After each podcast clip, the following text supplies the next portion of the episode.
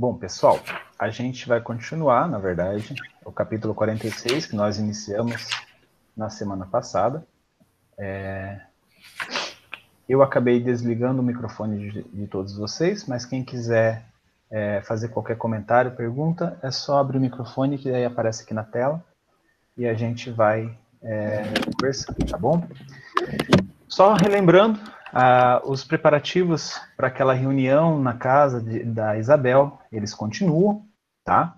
Então, o que André Luiz relata é que tinham mais ou menos 30 encarnados lá na reunião, e na espiritualidade a gente estava é, com duas dezenas, né? Então, a gente estava com 200, mais de 200 desencarnados, espíritos desencarnados lá junto com é, os preparativos. Opa, deixa eu passar aqui.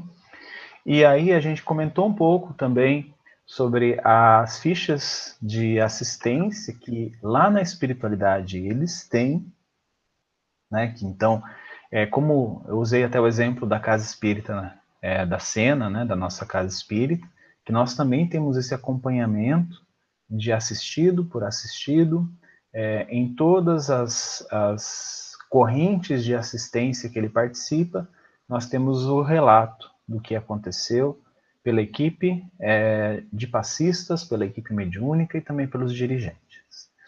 E aí Aniceto falou sobre as urgências e o socorro imediato, que muitos, muitos é, que participam ali da, dessa reunião, né, na casa de, de Isabel, é, eles se acham é, necess, assim, necessitados, é, é, que necessitam de auxílio de maneira urgente, e Aniceto começou a explicar que não é bem assim. Né? E a gente é, começou os esclarecimentos dele, né? como eu falei na, na semana passada, eu acabei dividindo em várias partes os esclarecimentos, porque eu gostaria de comentar cada, cada uma dessas é, partes que o, o, o, Aniceto fez naquele, naquela, naquela palestra, naquele ensinamento para o André Luiz e para o Vicente.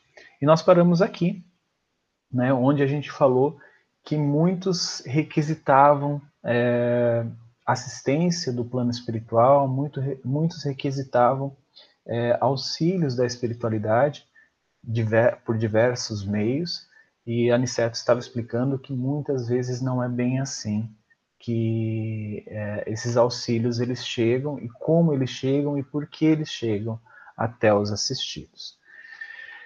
Aí é, eu coloquei um, esse, esse nome negar-se à conduta cristã porque Aniceto chamou a atenção de algo muito importante neste capítulo.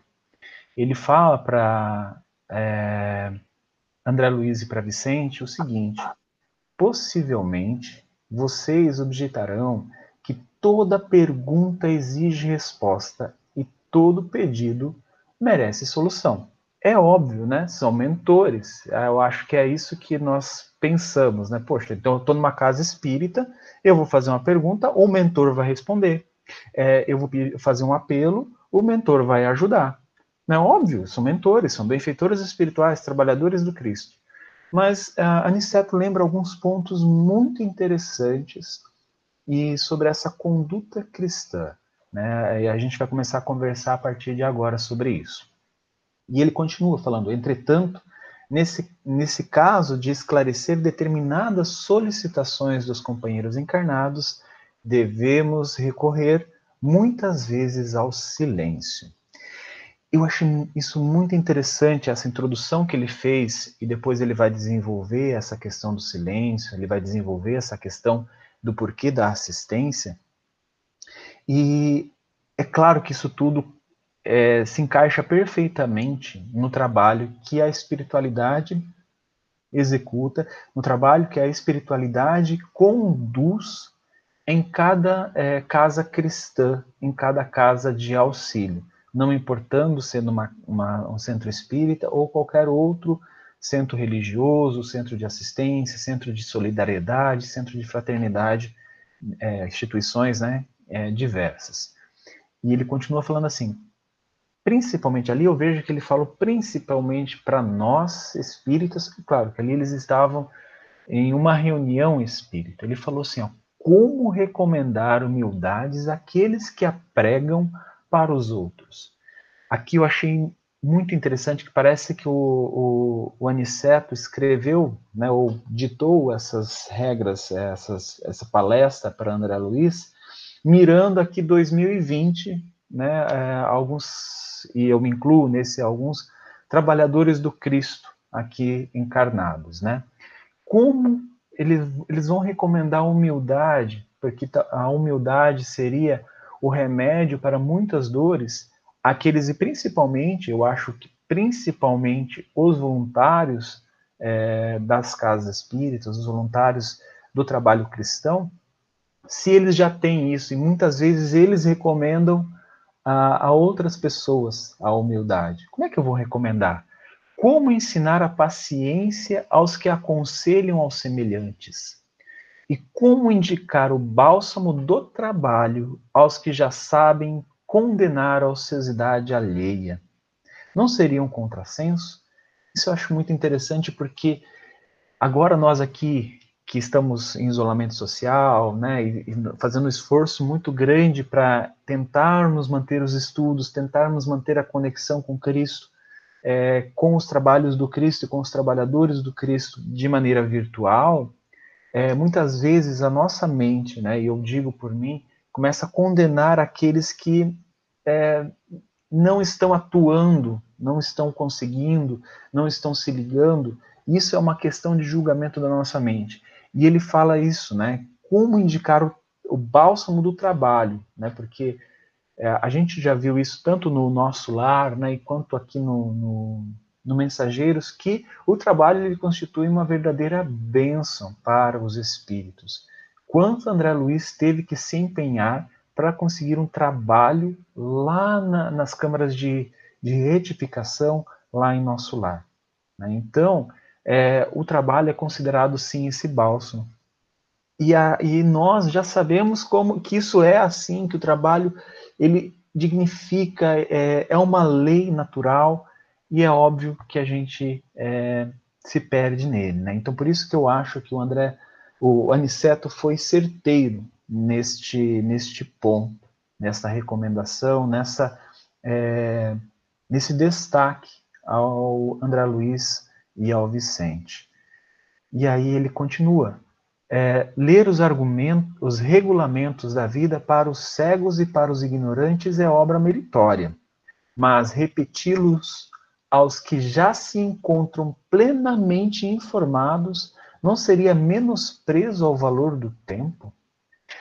É, eu não sei se vocês lembram, né, no nosso lar, é, muitos Auxiliar Narcisa fala muito disso, Tobias também fala muito disso, Clarence é um homem ocupado, é, os mentores, Veneranda é uma mulher muito ocupada, os diversos ministros que, que compõem os ministérios ali de nosso lar, eles sempre falam que eles são pessoas muito ocupadas. Né? Então, eles realmente valorizam o tempo. E essa e quando Aniceto fala isso, né, de ler os regulamentos da vida para os cegos e para os ignorantes, é obra meritória. Sim, a gente precisa levar essas informações do Cristo, essas informações evangélicas, essas informações das, da lei natural àqueles que ainda não a possuem, mas repetir aqueles que já que já se encontram plenamente informados, quer dizer, aquelas pessoas, aqueles espíritos, né, e eu me coloco muito nisso, que já absorveram muito do Evangelho, que já leram muitas vezes os livros enobrecedores é, das nossas condutas cristãs, até mesmo os próprios textos da Boa Nova deixada pelos evangelistas, e eles, tiver, eles têm que vir aqui e novamente me informarem, novamente me instruírem, novamente trazer, olha, lembra lá do Evangelho de Mateus, então, meu filho, coloque isso em prática isso seria um menosprezo ao valor, de, ao valor do tempo deles. Né? Então, é por isso que Aniceto faz essa, esse lembrete, chama a atenção do André Luiz e também do Vicente. E aí ele continua, né? Alma alguma, nas diversas confissões religiosas do cristianismo, recebe notícias de Jesus sem razão de ser. Então, quando nós estamos aqui numa, numa casa espírita estudando, ou é, em uma igreja, em um templo religioso, em uma sociedade que cultua uma instituição de fraternidade, nós recebendo essas notícias de Jesus, nós não estamos recebendo disso simplesmente só para informar. Né? É, essas notícias da Boa Nova, elas servem para transformar as vidas. Ora, se toda condição de trabalho edificante traduz compromisso da criatura, todo conhecimento do Cristo traduz responsabilidade. Né, a gente repete muito aquele jargão, né? Muito será dado, muito será cobrado a quem muito foi dado, né? Então, Aniceto só está chamando a atenção da gente para isso, que todo conhecimento do Cristo traduz responsabilidade.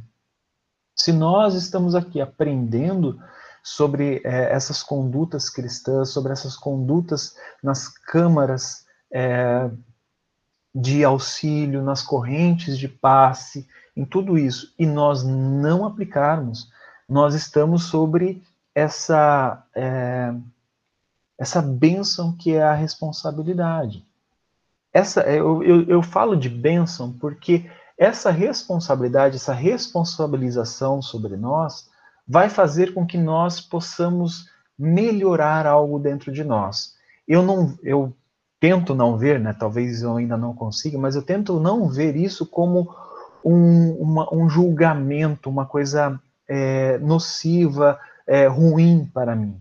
Né? É, ontem mesmo no nosso lar a gente, ou não, antes de ontem no nosso lar a gente estava falando sobre isso que isso é, a gente tem que mudar um pouco é, a nossa visão dessas é, dos desígnios de Deus. Muitas vezes a gente ainda tem a concepção infantil que os desígnios de Deus são é, castigos e não é bem assim. Essa responsabilidade ela é, deveria ser traduzida para nós como oportunidade. Né? E aí Aniceto fala que cada aprendiz do mestre, portanto, está no dever de observar a consciência, conferindo-lhe os alvitres profundos com as disposições evangélicas. E por que observar a consciência? Eu lembrei da questão 621 do Livro dos Espíritos, né? Que todos os espíritas sabem de cor. Né? Quando é, Kardec pergunta a equipe verdade, onde está escrita a lei de Deus? E ele fala, né, os espíritos respondem na consciência. Então, é por isso que Aniceto nos chama a atenção a observar a consciência. Porque nós precisamos olhar para a nossa consciência e ela nos fala. Ontem a Acácia, na palestra dela, ela falou sobre isso. Ela falou assim: eu, quando eu ia fazer alguma coisa, vinha uma vozinha, uma voz dentro de mim e falava algo contrário, ou falava algo: olha, você tem certeza que você vai fazer isso? Então, essa voz é porque nós, dentro de nós, na nossa consciência, lá no instante em que Deus nos criou, ele já colocou isso assim em forma de germe ainda, né, que estava brotando junto com a criatura que estava nascendo, né, que está crescendo constantemente, essa questão do livro dos Espíritos, que toda a lei de Deus está dentro de nós. Né? Muitas vezes é, nós vamos contra ela, né? e quando a gente vai contra ela, a gente vai ver lá no, no, no capítulo 2 do livro Libertação o que, que acontece. Eu não vou dar spoiler, mas lá a gente vai encontrar. Né? Faltam alguns livros para a gente chegar lá. E os pedidos levianos. Né? Eu acho que isso é uma coisa muito interessante. Que aqui Vicente ele faz uma, uma pergunta, né? uma, na verdade um comentário junto uh, a essa palestra de Aniceto, e que eu achei bem legal. Ele fala assim: no entanto, ousaria lembrar os que formulam semelhantes pedidos levianamente. Aqui eu acredito eu não sei a interpretação de vocês, mas o que eu entendi no, cap no capítulo é que Vicente estava se referindo àqueles espíritos que é, tentam auxiliar, que tentam ajudar esses encarnados e muitas vezes desencarnados também é, nos seus pedidos levianos. Né? Então, é, o Aniceto estava falando sobre aqueles é, espíritos, tanto encarnados quanto é, desencarnados, que vêm ali fazer solicitações a, aos, aos auxiliares, aos amigos da espiritualidade, aos trabalhadores. E Aniceto estava explicando por que, que nem todos os pedidos, os pedidos são atendidos na, no seu merecimento, é, com finalidades bem específicas, não interrompendo o livre-arbítrio, não é, maltratando consciências, não tolhendo liberdades, né? Isso é muito interessante. E aqui Vicente faz uma pergunta, mas e aqueles espíritos que se enveredam em ajudar, se enveredam a atender pedidos levianos, né? Porque a gente sabe que existem espíritos é, que, que fazem isso, né? Muitas vezes nas nossas câmaras de, de auxílio espiritual, na casa espírita, nós vemos inúmeros casos de espíritos falando: não, eu estou aqui para ajudar esse, esse irmão que vocês estão que está pedindo ajuda aqui. Eu estou aqui porque eu amo, porque eu, eu, eu quero o bem dele, mas a gente percebe que né, isso junta a equipe de médios, junta a equipe de benfeitores espirituais, que aquilo está sendo, na verdade, é, é uma boa intenção, mas utilizada de uma forma que não está legal, que não está auxiliando na mente dele ele pode estar auxiliando, mas é, na, na, no resultado geral não é bem isso que acontece. Eu lembro, né, é um caso disso, né, eu quando eu sempre fui mais velho dos meus primos, né, e quando o meu primo mais jovem, devia ter uns seis anos mais novo do que eu, ia começar no, no né, é, eu fui levar ele, a pedido da minha tia, é, para acompanhar ele na escola, porque é, criança, você sabe como é que é, e ele confiava em mim e eu estava lá. E a gente estava, a professora pediu para fazer um artesanato e tal, eu sempre gostei de fazer, só que era para as crianças fazerem, eu já estava lá na quarta, quinta série. O que que fui? Eu fui me meter a besta e fazer. Aí a, a professora chegou e falou: Não, meu filho, né, é para ele fazer, não você. Aí eu saí com tromba da sala e tal, mas tudo bem, foi um aprendizado. Era para o meu primo aprender. Eu já sabia, né? E eu acho que é exatamente isso que os mentores também conduzem. Não, meu bem, né? você precisa, você já sabe, mas agora a gente deixa com quem sabe, deixa com a titia aqui, que a titia vai ajudar. Né? Então é, é, mais ou menos isso que eu entendo que os benfeitores faz, fazem. Né? E Aniceto coloca o seguinte: sim, mas nós não poderemos copiar-lhes o impulso. Por mais que a gente queira, por mais que a gente queira ajudar, como eu estava querendo ajudar o meu primo, né, mesmo sabendo, eu queria ajudar ele, fazer bonitinho, né? Mas não, é, a gente tem que resistir ali, nós não poder, poderemos copiar-lhes os impulsos. Os desencarnados e os encarnados que ainda abusam das possibilidades do intercâmbio entre as esferas visível e invisíveis ao homem comum pagarão alto preço pela invigilância. Por que, gente? Porque isso tem responsabilidade. Lembra as palavras de Aniceto? Todos aqueles que já conhecem os ensinamentos do Cristo terão a sua parcela de responsabilidade, porque tem que ficar olhando para a consciência e ver se realmente é aquilo que é necessário fazer naquele instante, aquele espírito, aquele assistido. Gente, vocês estão caladinhos hoje, eu estou falando rápido, falando rápido, né? Me ajuda aí, né?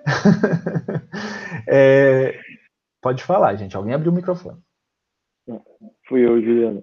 Pode falar. Então, só fazendo uma comparação que você falou, que me veio à cabeça também, quando é, a gente, ou ao assistido, ou qualquer um de nós, faz um pedido para o plano espiritual que não convém que seja realizado, é igual uma criança com 5 anos de idade que ela tem uma visão extremamente limitada da vida, do mundo, das situações. Ela vive no universo dela, universo lúdico, e ela quer as coisas, quer atender as necessidades. Eu vejo dessa mesma forma, às vezes, algumas necessidades que nós temos é o que não nos convém, né? E o plano espiritual, às vezes, deixa aquele silêncio, ou seja, a gente não consegue conquistar. Esse, o silêncio educativo, né, nos remete à nossa consciência e é onde a gente vai vasculhar e encontrar ali as nossas soluções, até que a gente acaba entrando na realidade, né? É, continuando aí de outras coisas que você falou, algumas casas espíritas que fazem desobsessão de corpo presente, né? Antes da pandemia, eles não entram muito nos casos dos assistidos. Eles fazem desobsessão, mas de uma forma assim, deixa mais a cargo da espiritualidade, eles ficam na, na vibração. A cena ela já traz essa, essa consciência maior do caso, do que está acontecendo com, no plano espiritual e com o assistido. E às vezes a gente percebe que o assistido ele não quer ser ajudado, ele não busca ajuda. Então a gente acaba é, sabendo as consequências é, daque, daquela, daquele tratamento que outras casas às vezes não têm. Isso é interessante e nos coloca mais consciente e nos promove também uma alta educação para a gente ver se isso não está acontecendo com a gente, né? E igual assim, imagina se a espiritualidade atendesse a todos os pedidos das crianças, né? Dentro da, digamos, aqueles pedidos levianos que às vezes acontecem. Na, na, na doutrinação também das câmaras, é, o espírito às vezes tenta convencer a gente que ele está certo e a necessidade dele realmente condiz com a, a, a verdade, né? E então a, as pessoas também tendem a fazer isso com a gente. Elas pedem um conselho tentando nos convencer, né? Esse e essa dimensão maior que a gente tem do caso que nos ajuda auxiliar essa pessoa que às vezes não convém seguir naquele caminho ou naquela vingança ou naquele acompanhamento, né, com o assistido. Francisco, você quer falar? Abre o microfone. Não? muito bem, Ivens, muito bem, eu acho que é isso mesmo. É, essa, essa questão é muito legal, né, de, do acompanhamento, tem muito a ver com aquelas fichas, né, que a gente sabe que a espiritualidade é, realmente acompanha a casa a casa, assistido assistido, e a gente vai ver no próximo capítulo, né, é, dois casos desse, dois exemplos, né, desse, desse, dessa desse acompanhamento. E correspondendo aos pedidos de orientação. Né? É, e aí André Luiz ele comenta, na verdade pergunta, como corresponder aos pedidos de orientação? Sabe quando a gente vem, né, a gente vai na casa espírita e pede, não, o que, que eu posso fazer, o que, que eu devo fazer? O assistido de coração aberto, realmente, como você falou, poucos vão lá com o coração aberto, querendo sim se melhorar, e a Aniceto responde brilhantemente. Alguns raros, esclareceu Aniceto, merecem o concurso da nossa elucidação verbal, na hipótese de se referirem aos interesses eternos do espírito, quando isso nos seja possível. Entretanto, quase sempre é indispensável nada responder de maneira direta, auxiliando os interessados na pauta de nossos recursos em silêncio, mesmo porque não temos grande tempo para relembrar a, irmãos encarnados certas obrigações que lhes não deviam escapar da memória, para a felicidade de si mesmos. Eu achei brilhante isso. Muitos de nós já sabemos, muitos de nós já recebemos inúmeras vezes essas orientações. Né? E aí, é, Aniceto fala assim: olha, a gente não precisa ficar relembrando a cada nova temporada de problemas da vida desse, desse encarnado. Né? Porque eu acho que os meus problemas eles vêm em temporadas, né? E todo ano lança temporada nova. Então, é, eu não preciso ficar me, a espiritualidade não precisa ficar me lembrando desses problemas e da solução deles, né? Claro, os problemas eles vão aparecer principalmente porque eu preciso melhorar alguma coisa dentro de mim, utilizando aquelas ferramentas é, fornecidas pela providência divina, que são os problemas, que são a convivência, que são o, o dia a dia, que é o dia a dia, né? Então, é, eu achei muito interessante isso que a Aniceto colocou, e ele vai trazer assim, ó, muitas entidades desencarnadas estimam o fornecimento de palpites para as diversas situações e dificuldades terrestres.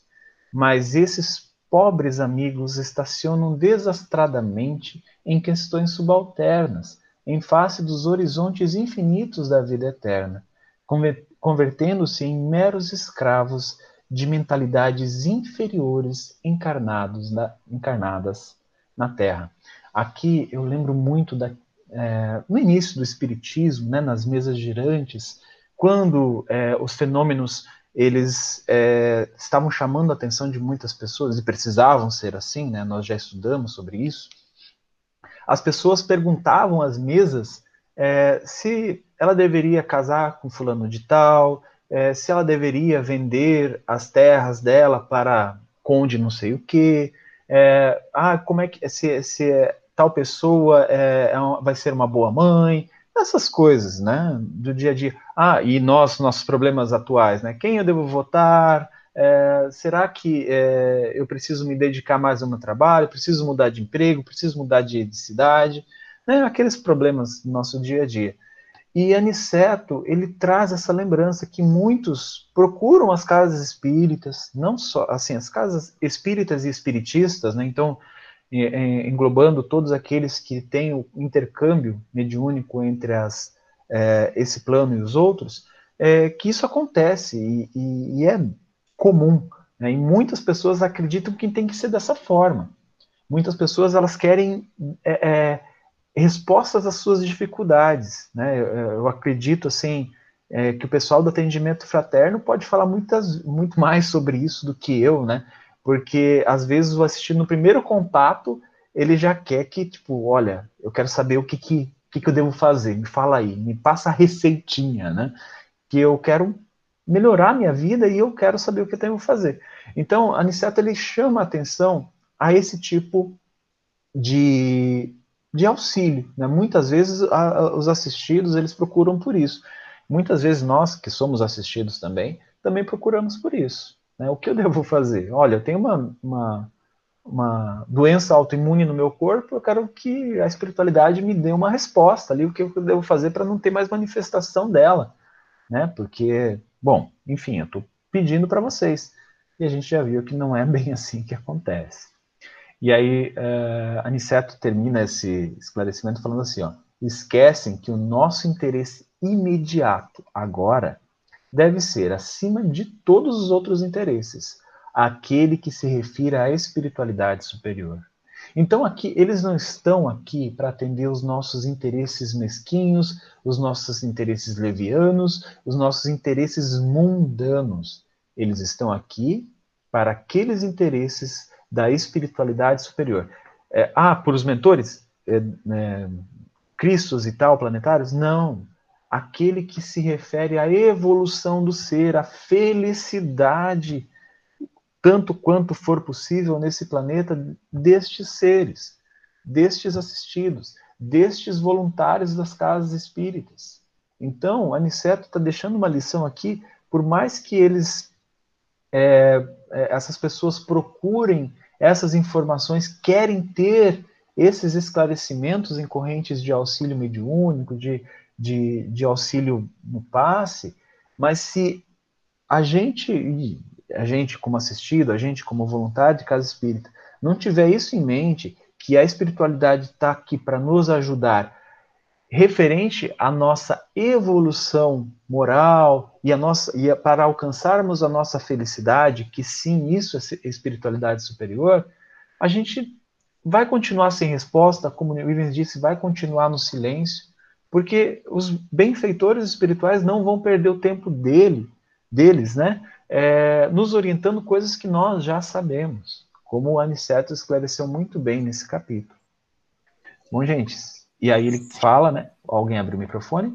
Pode falar, Francisco. É, porque assim, é, a gente tem que voltar lá e observar Jesus trabalhando, né?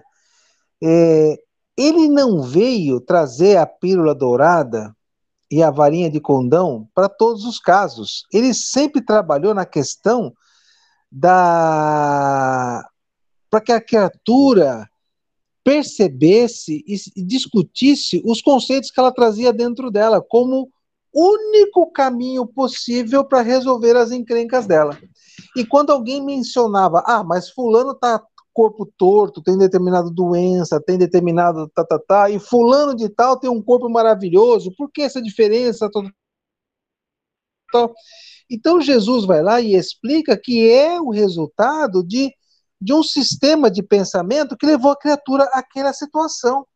e que há a necessidade de uma mudança de atitude mental, uma atitude, uma mudança no HD, né? Aonde os pensamentos lá e principalmente o coração. Eu tenho pensado bastante nesses últimos dias, né? Que Jesus bate muito a questão do coração. Eu penso com a minha mente, com a minha cabeça e sinto com o meu coração. Então eu agora tenho que trabalhar o sentimento, a mudança, tal, tal, tal. Então, na verdade, por exemplo, Francisco, ele é o, o resultado de duas forças, F1 mente, F2 coração. E o vetor resultante é o vetor desses dois cérebros, um do sentimento e outro da razão. Ora, o vetor vai para baixo, em direção ao coração, ora, a seta é puxada para cima, em direção à razão. E, e, Jesus vai falar assim: a sua seta do coração é que precisa realmente ser muito policiada, trabalhada, lapidada, porque aí está o segredo da sua felicidade. Então, esse eu, é é, eu acho que é o conhecimento que o camarada que está indo buscar a pílula dourada precisa entender de uma vez por todas, senão ele cai na cilada da espiritualidade inferior. Pronto, falei. exato, Francisco, exato. E Aniceto continua falando assim: nossos irmãos inquietos, né? ele já chama os nossos irmãos, a gente, de inquietos, que forneçam palpites a preguiçosas mentes encarnadas sobre assuntos referentes à responsabilidade justa e necessária do homem, devem fazê-lo por conta própria. Isso quer dizer, a espiritualidade, os benfeitores, né, como Aniceto e todos aqueles que estão acompanhando ali a, a, a preparação da, da, daquela reunião, é, é, eles estão deixando conta desses espíritos. Ali, para eles, o foco é a espiritualidade superior. É aquilo que o Francisco acabou de falar.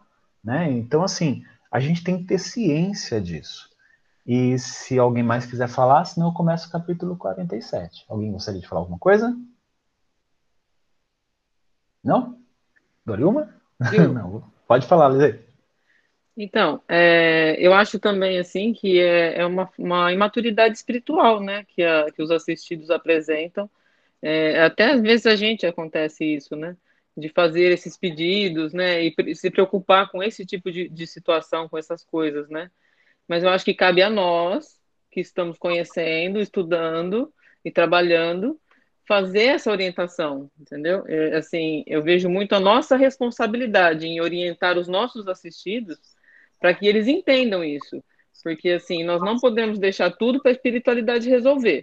Então, numa câmara de trabalho como essa, no, nosso papel qual seria? Né? A orientação de que eles precisam entender que isso é desnecessário, que eles precisam se preocupar não com, esse, com essas, esses questionamentos, precisam se preocupar com a sua mudança interior, né? E assim, a gente vai fazer isso sucessivas vezes, né? Toda semana, e a gente vai ver que cada um chega num momento, né? E, mas é uma imaturidade espiritual que acontece, né? E eu acho que a nossa responsabilidade é grande sobre esses assistidos, acredito eu, né? E sobre os assistidos e sobre nós mesmos, né? Hoje de manhã eu estava pensando sim. nessa minha. Eu estava assim em oração ali em frente ao meu trabalho, né? Num coloco ali com Jesus tal, e tentando descolar com ele um favorzinho, né? Não sei o que lá. E eu até falei assim, ó, eu, vou, vou, vou, usar minha carteira de bônus hora aqui. Ele falou, ih, tá vazia, né? Tá vazia sua carteira, você não tem muito crédito, não, né? Eu falei, mas vamos negociar, tal, tal, tal. Aí eu, eu não sei quem é que estava conversando comigo naquele momento, falou assim: olha, meu amigo, então vou botar esse seu pedido nessa sua pequena lista ao longo dos seus 58 anos. Você já fez um monte de vezes esse tipo de experimentação, né? Vou colocar aqui. Eu falei, meu Deus do céu, mas é verdade, né? A gente, todo dia de manhã, a gente tem um pedido novo, né? Que é crucial para a nossa felicidade, ser atingida. Né? É pura negociação com o Papai do Céu, né? Pura Como é importante também a nossa a responsabilidade de, de tudo que nós conhecemos e vemos e vimos dentro da Câmara, manter ali, né? Não só pelo fato de ser uma fofoca ou alguma coisa, né? Mas pelo fato de que alguns acontecimentos do passado podem é, ser é, difícil para algumas pessoas saberem, né? Então até ele fala assim, tem coisas que é melhor você não saber para o seu próprio bem, né? E até nós assistidos, até nós trabalhadores, tem coisa que nós precisamos saber para o nosso próprio bem, né? Então, assim, nós Sim. temos tanta responsabilidade nesse trabalho que quanto mais você vai estudando, mais você vai entendendo o tamanho da, da nossa responsabilidade nisso tudo, né? É bem bacana. É... Se nós tivermos o que vivemos em outras vidas, nós não teríamos o esquecimento quando chegamos no corpo físico. Concordo Oi, com você. Tá escondido aí no escuro, a gente nem te viu. Viu? É, eu queria dar uma palavrinha também, embora ficou bem claro essa mensagem do Aniceto. E acho eu que na, no trabalho de quarta-feira, quando eu participo da, da pré do pré, da pré-assistência, né, naquela salinha onde a gente conversa, e é lá que eu, eu falo com os encarnados. Ainda não tive essa autorização para falar com o desencarnado lá, né? E o, o volume de, de perguntas, é, eu, não, eu não considero levianas, eu acho que as pessoas estão interessadas em aprender, porque é muita informação nova, principalmente para as pessoas que vão pela primeira vez na casa. E eu não tenho usado esse essa estratégia que o Neceto recomenda, mesmo porque eu não sou espírito de luz, né? Eu sou apenas um opaco é, espírito em processo de crescimento também. Mas eu preciso me policiar, porque eu, eu bato, eu ponho o dedo na ferida com muita facilidade, sabe? embora com todo o carinho, com todo tudo aquilo que me é possível fazer para que não seja constrangedor para ninguém. Mas não tenho me, me, me omitido de falar coisas que precisam ser ditas, a ponto de ter uma pessoa com mais idade do que eu na sala que diz o seguinte: meu filho, acabei de aprender que tudo que eu fiz na vida estava tá, tudo errado. E eu falei, olha, você, o julgamento é seu, mas a gente aqui precisa dizer o que, que a doutrina nos ensina, né?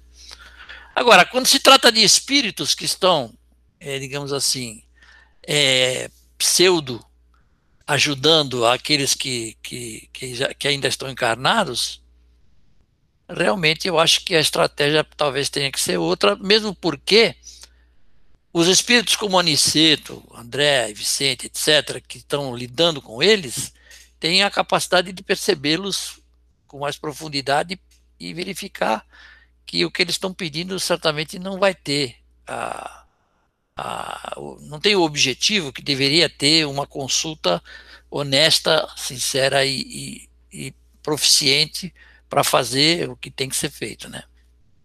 É só isso. Eu acho que mas a recomendação é importante e eu vou, a partir de agora, começar a me policiar mais. Porque às vezes você põe na ferida. Às vezes eu me pego, vou falar isso para vocês com toda sinceridade, gente. Falando sobre o tema aborto. E de repente tem duas, duas pessoas que já fizeram aborto dentro da sala.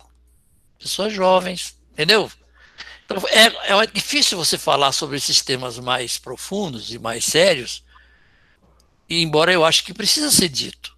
Né? Não pode, a gente não pode ficar simplesmente imaginando que as pessoas vão aprender apenas com a experiência depois que desencarnar. Né? Ô tio. Diga, filha. Eu só discordo de você quando você fala, eu não sou um espírito de luz, mas eu estou ali. Eu acho que quando a gente se dispõe a estar na tarefa do Cristo, nós somos uma fagulha de luz. E naquela salinha, quando você está com aquelas pessoas que estão com dores profundas na alma, você está sendo essa fagulha que está acendendo essa luz. Então é um trabalho importante e você é a luz naquele momento, como em muitos outros também. Não, concordo com você. Eu, quando eu, a minha não é uma falsa humildade eu me achar uma, um espírito opaco. Eu acho que não tem essa, essa altura toda. Eu estou fazendo minha minha parte, colocando o esforço sincero e mais honesto que me é possível, né? Mas também entendo que é isso mesmo, que muitas pessoas ouvem o que eu digo e e às vezes se sensibilizam a ponto de modificarem as suas maneiras de pensar. Então eu acho que nesse sentido é, o trabalho tem sido exitoso. E, e, um crédito deve ser dado à espiritualidade, porque há muita inspiração. Às vezes me pego falando coisas que nunca passaram pela minha cabeça. Mas, então é por aí mesmo, tá? Eu acho que o trabalho. Na verdade, eu sempre tive isso, agora não é o caso de falar de mim, mas quando a gente se coloca diante da seara do Cristo, nós temos que nos integrar como se fôssemos é, fiéis é, representantes, respeitadas as nossas limitações, né?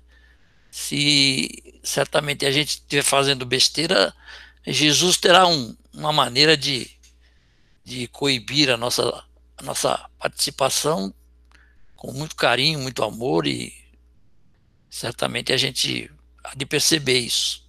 Mas eu acho que abordando a questão sob o ponto de vista da recomendação do Aniceto, eu acho que é importante, todos nós. Nós temos sempre, dentro da Câmara, fora da Câmara e até fora da casa, a oportunidade de, às vezes, passar uma informação que a pessoa está precisando ter. E se a gente tiver consciência de que precisamos tomar os cuidados necessários e confiarmos no trabalho do Cristo, não temos o que temer, vamos em frente. Ok? Ok, obrigado, Douglas. E Vens, você gostaria de falar alguma coisa? Sim, é só com relação a esses pedidos levianos, tem que ter muita firmeza de, de caráter na hora de lidar com isso, porque as pessoas eles querem muito o, o desejo material, o desejo é, às vezes emocional deles é muito forte, né? Na câmara ou o nosso mesmo. É, a gente vê dificuldades quando uma criança, como eu falei, birrenta, que é muito uma coisa, a luta que é você convencer essa criança você lidar com isso. E então conosco também às vezes cria aquela revolta, é aquela pressão forte. Então acho que o espírito que está lidando com isso é, tem que ter realmente uma firmeza grande, porque é, essa sensação do desejo é muito forte, né? Então, dentro da câmara também, lá ali da desobsessão, é, são duas mentes, às vezes, intensas, que é o doutrinador e o espírito ali agindo, né? Então, por isso que a nossa, é, a nossa maturidade tem que ser trabalhada constantemente para que ela cresça, né? Para estar firme ali na, na, na doutrinação espiritual. Exato. E começando o capítulo 47, no trabalho ativo, aqui a gente tem né, que a, a preleção, né, a, aquela reunião já começa. A, a interpretação de Bentes, obedecendo à inspiração de um emissário de nobre posição presente à Assembleia, era recebida com respeito geral no círculo das entidades desencarnadas com todos aqueles espíritos, os mais de 200 espíritos que estavam lá é, desencarnados, eles estavam é, recebendo todas as informações que este irmão, um emissário de nobre posição, estava transmitindo. Né? Então, Bentes estava fazendo a preleção, sendo intuído por esse emissário. É claro que a gente sabe, né, quem quem já foi lá na, na frente fazer uma palestra na casa espírita sabe que a gente precisa se preparar bastante, porque senão dá um branco na hora. E é óbvio que a espiritualidade também se prepara para isso. E aí ele fala assim: na esfera dos encarnados, porém, não se notava o mesmo traço de harmonia. Observava-se apreciável instabilidade de pensamento. Então, na mente, né, o André Luiz via na mente das pessoas esse monte de balãozinhos, né, de coisas de fa afazeres, e muitas vezes, até mesmo em câmara de, de auxílio, eu me peguei nessa situação da minha mente estar tá produzindo esse monte de balãozinho, um monte de problemas, e realmente, assim, aquela noite eu me senti que eu, eu senti que eu realmente não estava ali auxiliando, né, como deveria no trabalho do Cristo. Aqui ele estava se referindo, né, André Luiz estava se referindo aos assistidos na preleção. E muitas vezes a gente também tem que se observar como estão os nossos pensamentos quando a gente está observando uma palestra na casa espírita ou um estudo. Porque isso é muito importante, né? É, e aí ele aqui ele vai começar a falar também o quanto isso desarmonizava a médium ou as pessoas que estavam ali, até mesmo, né, influenciando as correntes mentais é, de todos ali na, na presentes na reunião.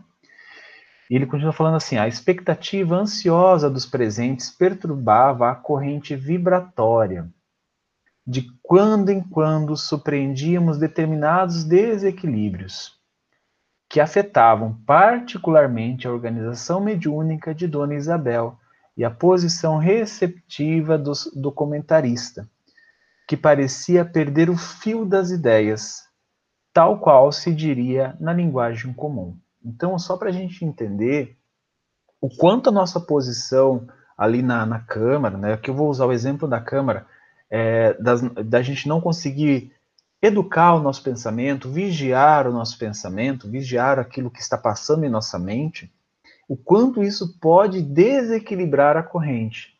E aqui também, claro, fica o aviso também para aquela questão é, da, da, dos assistidos. Quando todos os assistidos estão ali, a gente sabe que isso é normal, isso é, é humano, é mundano, né? nem todos vão estar naquela harmonia de pensamentos. Muitos estão chegando na casa espírita naquele momento cheio de dificuldades, cheio de problemas.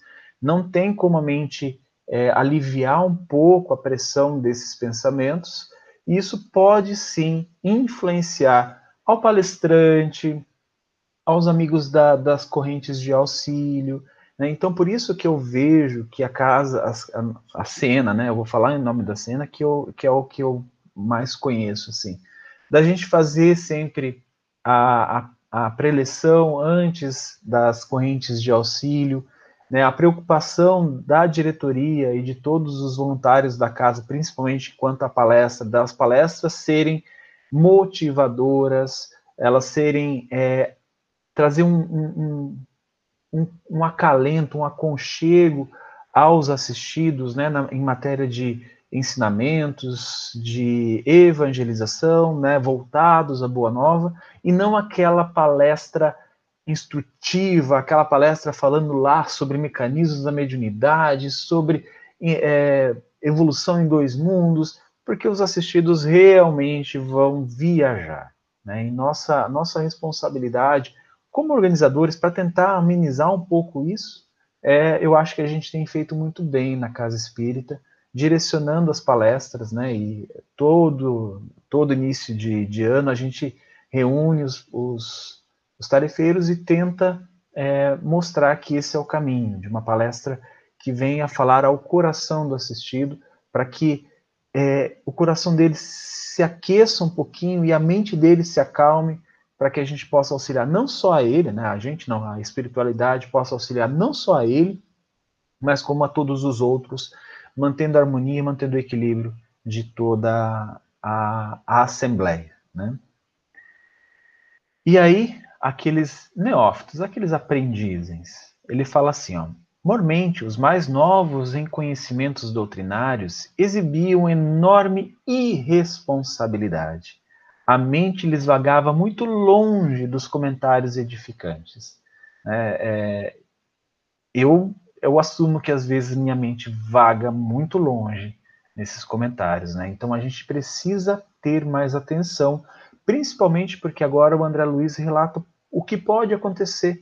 Eu lá, como, como assistido, sentado no, no salão, o palestrante falando, e a minha mente pensando, sei lá, nas contas que eu tenho que pagar, na, na, limpeza que eu tenho que fazer na casa, na manutenção que eu tenho que fazer no telhado, alguma coisa assim.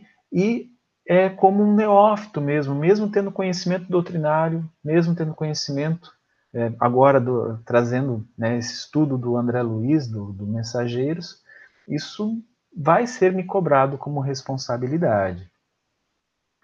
Viam-se-lhes, esses neófitos, esses principiantes, né, viam-se-lhes distintamente as imagens mentais. Alguns se perdi, prendiam as, aos quefazeres domésticos, outros impa impa se impacientavam por não lograrem a realização imediata dos propósitos que os haviam levados até ali. Né? Então a gente comentou um pouquinho sobre esses propósitos, né? mas você percebe que o André Luiz, mesmo sendo um principiante ainda nessas matérias, né? A gente não pode, não pode esquecer que a gente está no segundo livro, as primeiras é, né, incursões do André Luiz aqui na Terra, participando junto com esses mentores, esses trabalhadores da Seara do Cristo, e ele já conseguia ter essas percepções, ele já conseguiria, já conseguia ver na mente daqueles assistidos que estavam projetando um monte de coisas, né? Os afazeres domésticos e, oh, poxa, por que, que eu não sou atendido a minha, as minhas súplicas, os meus requerimentos desde que eu cheguei aqui? Já estou aqui há três, quatro semanas e quase nada na minha vida mudou ou nada na minha vida mudou. E aí os versados. Né? Muitos estudiosos do Espiritismo se preocupam com o problema da concentração em trabalhos de natureza espiritual. Se os amigos encarnados não tomam a sério as responsabilidades que lhe dizem respeito, fora dos recintos da prática espiritista, se porventura são cultores da leviandade, da indiferença, do erro deliberado e incessante, da teimosia, da inobservância interna dos conselhos de perfeição cedidos a outrem, que poderão concentrar nos momentos fugazes de serviço espiritual. Aqui eu vejo que Aniceto está se referindo, né? É, parece que é endereçado para o Juliano aqui em 2020, né? Então, isso eu tirei para mim, eu recebi, Aniceto, pode deixar que eu vou tentar realmente me empenhar a melhorar. Né? Que poderão concentrar nos momentos fugazes de serviço espiritual. Então eu vou estar dedicado à espiritualidade, só que durante o meu dia inteiro eu me perco nesses é, cultivar a leviandade, indiferença, em todas as outras mazelas. E a gente sabe que a gente vai estar mergulhado nisso o dia inteiro, provações o dia inteiro, né? A, como a Cássia falou ontem à noite, problemas o dia inteiro, mas eu preciso trazer a serenidade para dentro de mim, se eu realmente quero ser um trabalhador do Cristo, quero realmente auxiliar o Cristo e me auxiliar. Claro que isso também a gente não pode esquecer que a gente está aqui para nos auxiliar também. Boa concentração exige vida reta. Esse foi o conselho deste capítulo que, assim, eu realmente marquei dentro de mim.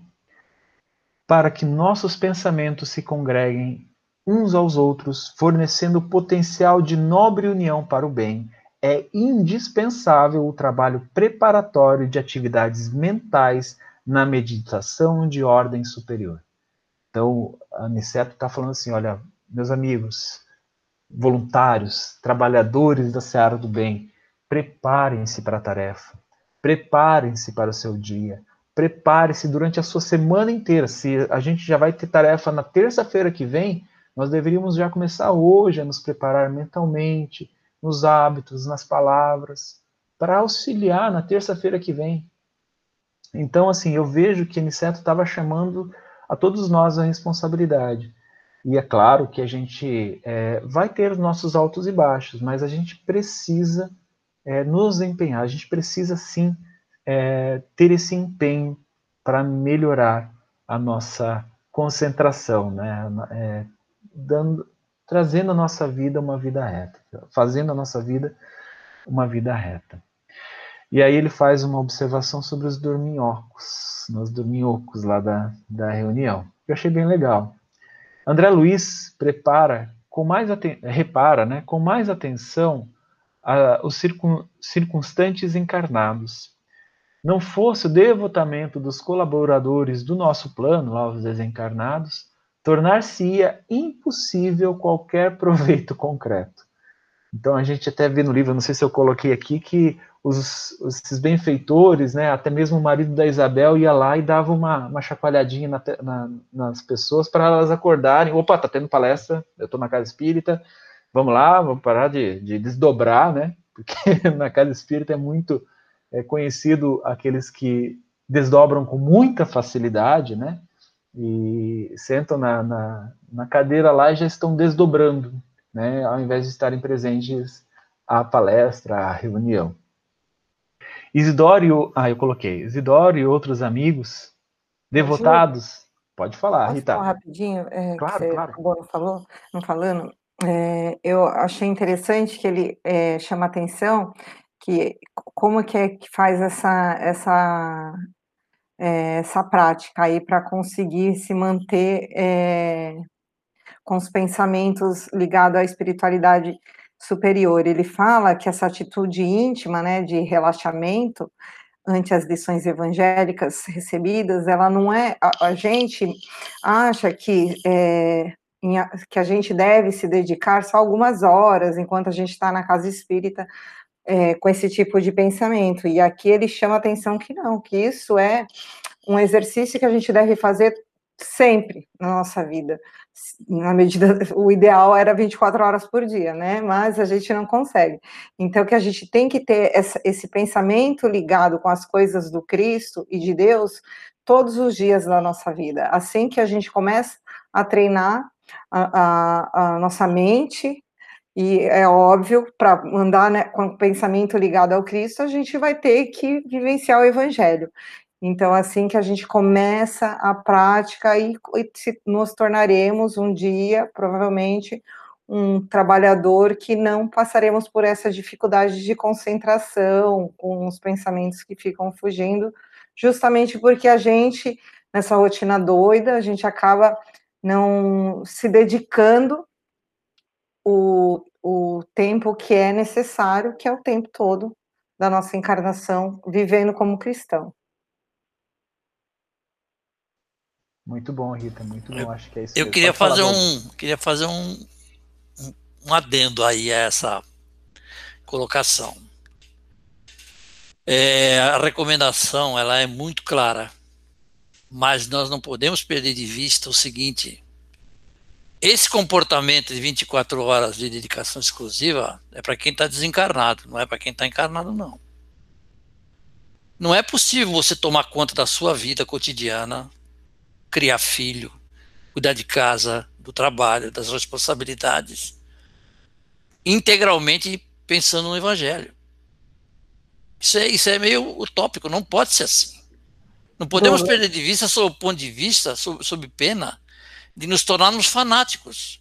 Se você tem essa disponibilidade, tudo bem, eu não tenho compromisso nenhum, eu sou uma pessoa que poderia ser um ermitão, e tenho a, a, a crença na doutrina, tenho responsabilidade para com Cristo, mas no, no geral não é isso. Eu não sei em que livro foi dito isso, e não sei se foi o doutor Inácio, mas um espírito diz o seguinte: vocês precisam viver como homens enquanto estiverem encarnados. Isso Mas não significa que se- sejamos. Não, veja bem, não significa que seremos relapsos se não dedicarmos a integralidade da nossa atenção à coisa do Cristo.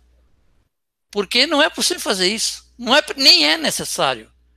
Se você adquiriu a responsabilidade de assumir um compromisso diante da, da, da causa, não da casa, da causa do Cristo, você faça essa dedicação nos momentos que lhe são especificamente apropriados. E no seu comportamento como ser humano, obviamente, você tem que tratar do, do, da sua maneira de ser de maneira coerente com o que a doutrina ensina, do que Jesus ensinou, do que ele exemplificou. Mas não fazer isso, porque não é possível fazer isso. Mas foi isso que eu quis dizer, Douglas. Eu não falei porque ninguém tem que abandonar a família e as coisas e sair por aí.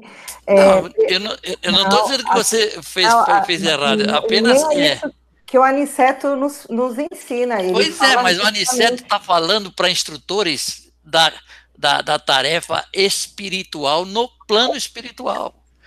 Lá ele não tem família para cuidar. André Luiz não tinha marido, não tinha esposa, não tinha filho, não tinha Mas casa, ele, não tinha nada. Douglas, ele está falando que cuidar da tarefa. Então veja bem, não vamos perder de vista, sob pena de metemos os pés pelas mãos aí, tá? Encarnados, read O Homem no Mundo, é capítulo 19. Gente, eu acho que vocês não leram essa partezinha. Leiam novamente. Ele não fala que é para a gente é, abandonar as coisas, e a gente confunde, a gente acha que viver como cristão é, é, abandonar as nossas obrigações na matéria, e não é nada disso. É a gente viver como Cristo nos pede, sendo fraternos com os nossos irmãos, trabalhando com a caridade. É isso que eu falo que é viver como cristão. É isso que é estar conectado com a espiritualidade maior. E não você tá é, largar toda a sua vida, suas obrigações materiais e seguir. Gente, não é isso.